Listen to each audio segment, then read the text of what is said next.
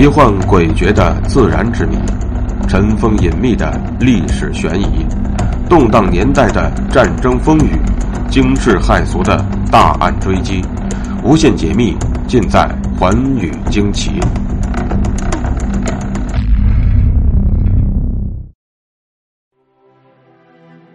大家好，欢迎收听《寰宇惊奇》，我是东方。今天要为大家讲述的。是世界文学巨匠、世界戏剧大师莎士比亚的身份之谜。当莎士比亚的作品在全世界得到广泛的传播时，围绕莎士比亚本人的一桩悬案，也在吸引着人们的目光。这就是关于他真实身份的种种怀疑和猜测。一方面，人们一致承认，莎士比亚是世界文学史上最为重要的作家之一，甚至在国际上专门有人对他进行研究，并且形成了一门独特的学问——莎学。另一方面，却是有人不断提出，莎士比亚其实只是一个化名而已，他并不是真实存在的。实际上，早在十八世纪八十年代。就有一些人开始考虑关于莎士比亚作品的作者身份的问题。当时，一个名叫詹姆斯·威尔莫特的牧师，曾经花了四年的时间，设法在这位斯特拉特福商人和他的作品之间建立联系，然而却一无所获。还有人声称，尽管经历了两百多年的研究，人们仍然未发现任何记录。如手稿、诗、信件、日记，或者任何出自莎士比亚本人的文件，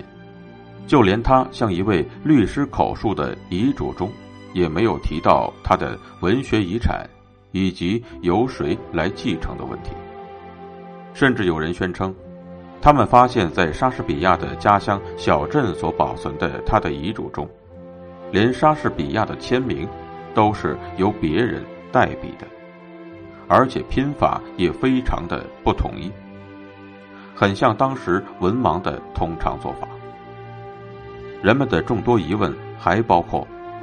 有关莎士比亚的生平，有很多不为人知之处。不但他个人没有留下这类文字，相关的资料也很少。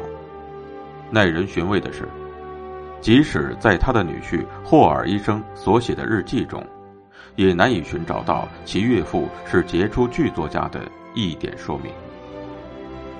即使在当时，也没有人明确的指出哪些作品是莎士比亚创作的。除了两首自己生前所发表的长诗之外，他的其他作品都是死后由别人搜集整理成书的。在莎士比亚去世时，也没有太多人表现出关注之情。理由就是，当时没有一个人根据习俗为他的去世写表达缅怀之情的哀诗，因此，世人对莎士比亚真实身份的怀疑便越来越多。包括像拜伦和狄更斯这样的大作家，也对莎士比亚那些杰出成就表示怀疑。狄更斯就曾表示，一定要揭开莎士比亚的真伪之谜。首先明确表示怀疑的便是美国作家德利亚·佩肯，他曾经发表了一个新奇的观点，认为英国著名的哲学家弗朗西斯·培根才是莎剧的真正作者。其理由主要有：第一，莎士比亚生活于英国伊丽莎白王朝，宗教、政治以及整个社会大动荡的时代，在那个时代。上流社会认为写剧演戏是有伤风化的可耻之事，但在牛津大学和剑桥大学的知识分子当中，仍然有不少学者一直在悄悄的排练戏剧。可能迫于社会压力，撰写剧本的人便虚拟出了一个莎士比亚的笔名。而在当时的知识分子当中，培根才华超群，阅历丰富。理所当然，便是最为出名的剧作者。第二，莎士比亚的戏剧内容博大精深，气势恢宏，涉及到了地理、异域风情、宫闱秘闻等诸多方面。而出身于一个普通的市民家庭，从来没有上过大学的演员莎士比亚是不可能写出这样剧本的。相反，只有说他们出自于才华横溢的培根之手，才是最合理的解释。第三，将莎士比亚剧本，尤其是出版作品和培根的笔记进行对比之后，人们竟可以发现二者有惊人的相似之处。到了一九五五年，美国的文艺批评家卡尔文·霍夫曼又提出了一个轰动一时的观点。他认为，与莎士比亚同时代的杰出剧作家克里斯托夫·马洛才是莎剧的真正作者。霍夫曼认为，一五九三年时，马洛由于受到迫害，只身离开英国，逃往欧洲大陆。在之后的生活中，他便以威廉·莎士比亚的笔名，不断将创作的一些戏剧作品寄回英国，从而不断在英国发表并且搬上舞台。霍夫曼的依据就是，和莎士比亚有着同样的年龄，毕业于剑桥大学的马洛是一个才华超群、阅历丰富的作家，著名戏剧《汤姆兰大帝》便是他的作品。而他的作品的文体、情节以及作品中塑造的人物和莎剧都极其相像。据此，霍夫曼断定，这些剧本均为马洛一人所创造。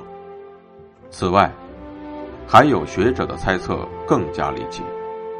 这些人竟然提出，莎士比亚是伊丽莎白女王借用的名字，而这种观点确实让人十分吃惊。不过，他们似乎也有自己的理由。据记载，莎士比亚的第一本戏剧集是潘伯鲁克伯爵夫人出版的，而他正好又是伊丽莎白女王的亲信密友和遗嘱执行者。而这些学者认为，伊丽莎白女王知识渊博、智力超群，对人们的情感具有极高的洞察力，是完全能够写出那样的杰作的。而且莎剧中，不少主角的处境都和女王出奇的相似。更巧合的是，女王能言善辩，词汇丰富。据统计，莎剧中的词汇也非常丰富，多达两万一千多个。当一六零三年女王去世之后，以莎士比亚为名发表的作品数量便大为减少，在质量上也大打折扣。这些很可能是女王早期的不成熟之作，而在此后由别人收集出版的。除了上面的说法，还有一个更加稀奇古怪的说法，认为莎士比亚其实是一个名叫玛丽西尼的女性。不过，二十世纪九十年代以来，有些学者提出了更新的观点，他们认为。莎士比亚极有可能是伊丽莎白时代的一位朝臣，牛津伯爵爱德华·德维尔。由于已经有越来越多的人对此观点表示认同，以至于目前牛津派的影响也最为广泛。牛津派认为，莎士比亚最多只读过小学，根据已知的情况，他也没有去过斯特拉特福和伦敦以外的地方。并且很可能在四十多岁的时候便离开首都，一直过着谷物商和地产商的乏味生活。由于他们怀疑，莎士比亚不可能在如此复杂的作品中融入那么多有关王室、宫廷、政治和外国的知识。一六一六年，莎士比亚默默无闻的辞世。一六二二年。出版的亨利·皮查姆著作《地道绅士》一书中，曾经列举了伊丽莎白时代最伟大的诗人，其中头一位便是爱德华·德维尔，而对莎士比亚却只字未提。那么，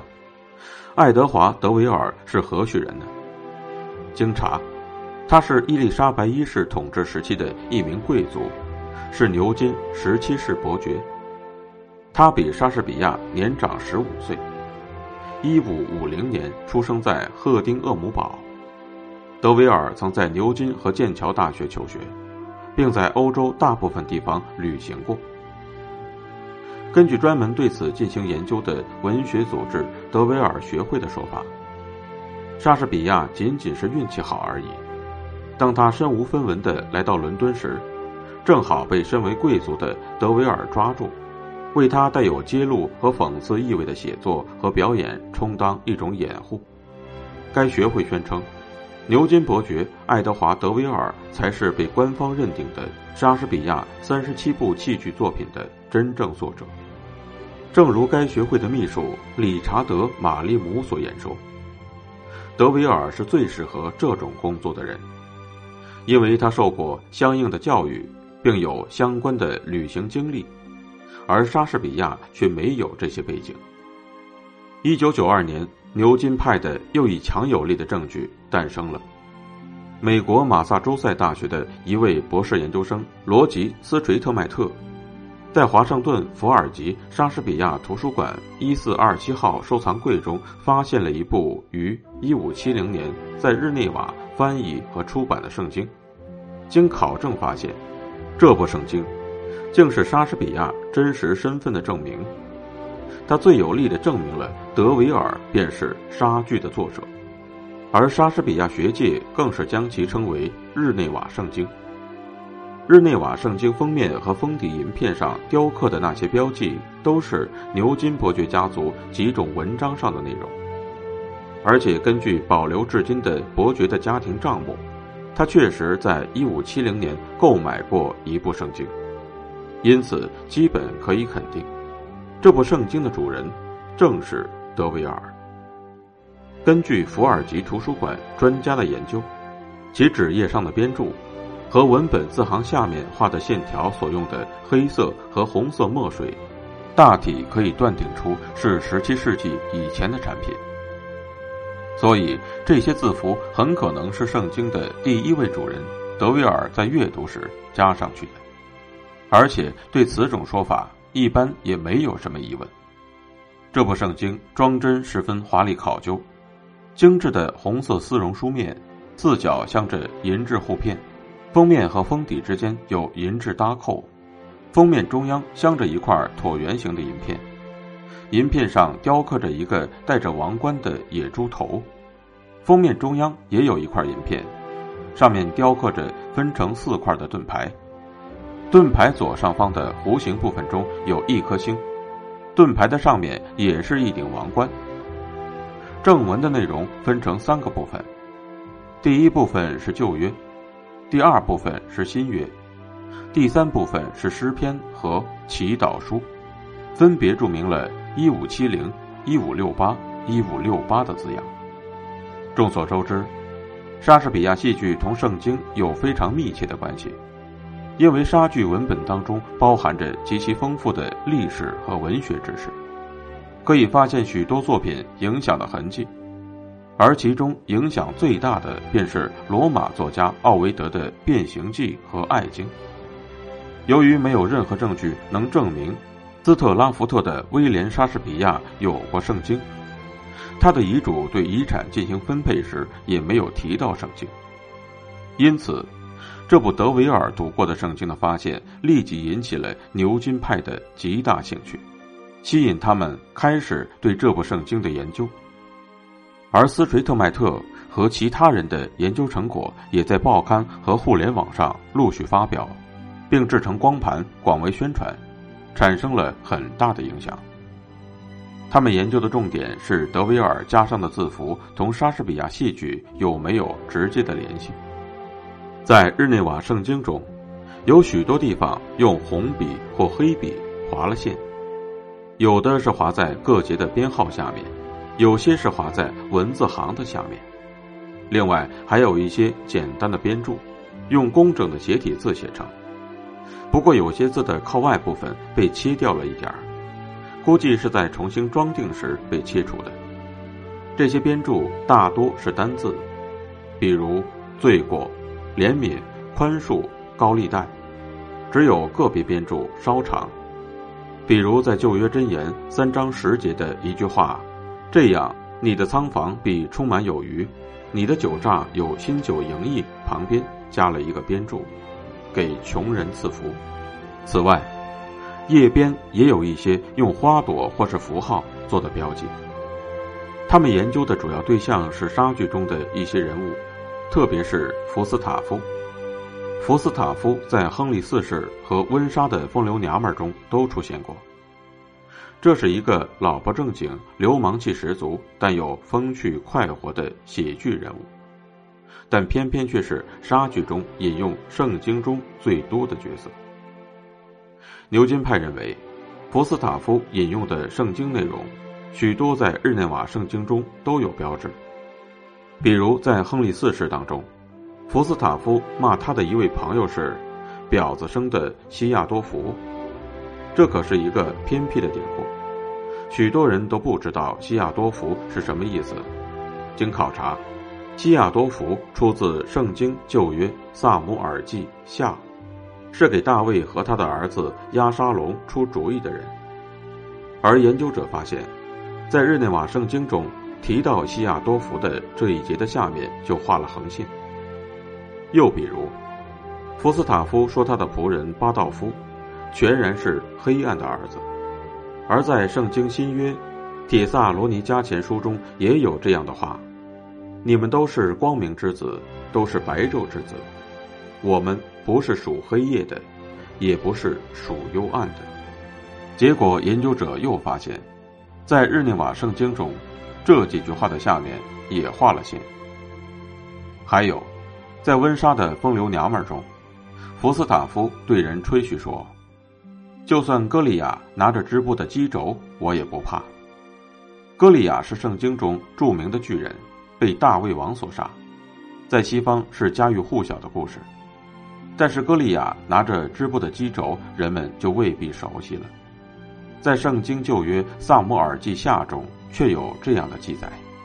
这人的枪杆粗如织布的机轴。而在日内瓦圣经当中，这一句的下面也画着线。最后，按照牛津派的统计，日内瓦圣经中编注有四十多处，划线有一千多行，两项相加共有一千零六十六行。他们认为，这些做了标记的部分，大约四分之一直接出现在了莎士比亚的剧本文本当中，还有更多的句子同莎士比亚的戏剧文本有关。莎士比亚最出色的名句一共六十六处，其中有二十九处同日内瓦圣经当中做了标记的部分有所关联，而这些做了标记的圣经的句子，和同时代其他的作家基本上都没有引用过，因此，牛津派便得出了一个结论：德维尔记住了圣经中的这些内容，并写进了他的戏剧作品。日内瓦圣经便是莎士比亚真实身份的证明，也最有力的证明了德维尔便是莎士比亚戏剧的作者。与此同时，经过十年的努力之后，斯垂特迈特的博士论文《德维尔日内瓦圣经的编著》也于二零一一年通过了答辩。无论人们是否同意斯垂特迈特等人的结论。这部日内瓦圣经都是沙学史上的一个重大发现，斯垂特迈特等人的研究无疑具有重要的意义。为此，德维尔学会的秘书玛丽姆主张把名誉还给真正的剧作家。他甚至说：“如果你坚持认为艾文河畔斯特拉特福的威廉莎士比亚是作家，那你就扭曲了整个文学历史。”由于莎士比亚的形象已在全世界人们的心中扎下了根儿，所以如果没有铁一样的证据，历史形成的观念是很难改变的。而且，无论对哪种违背传统的观点，人们总能找到反驳的理由。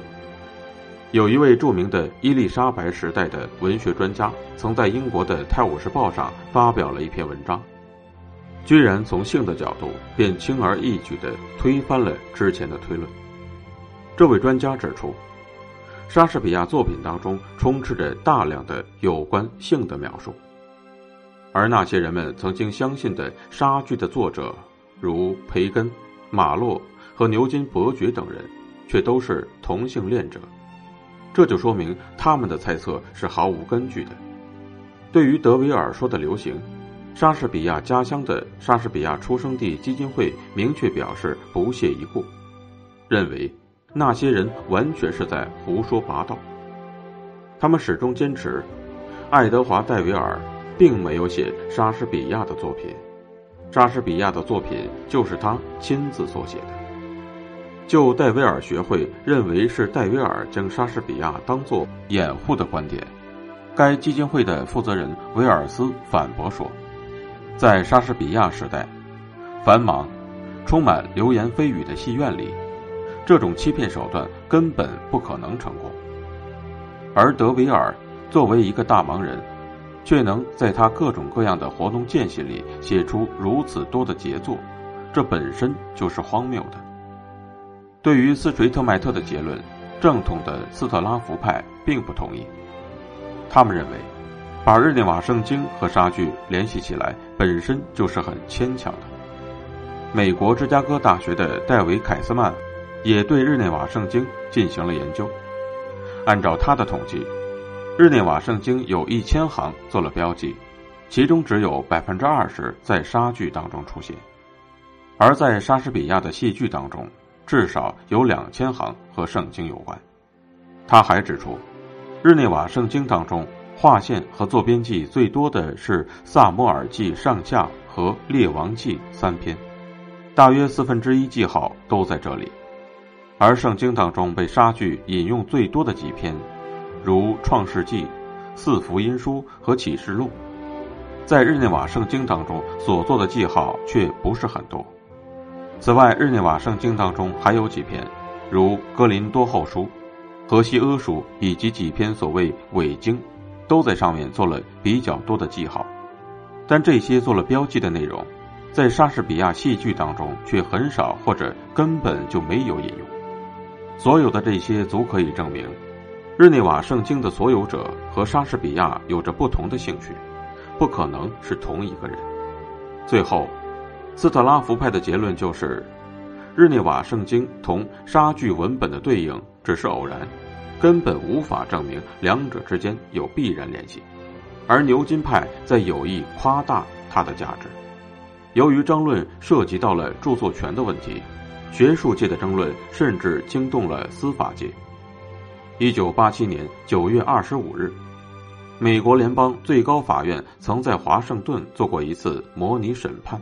结果，三位法官一致投票，把著作权判给了威廉·莎士比亚。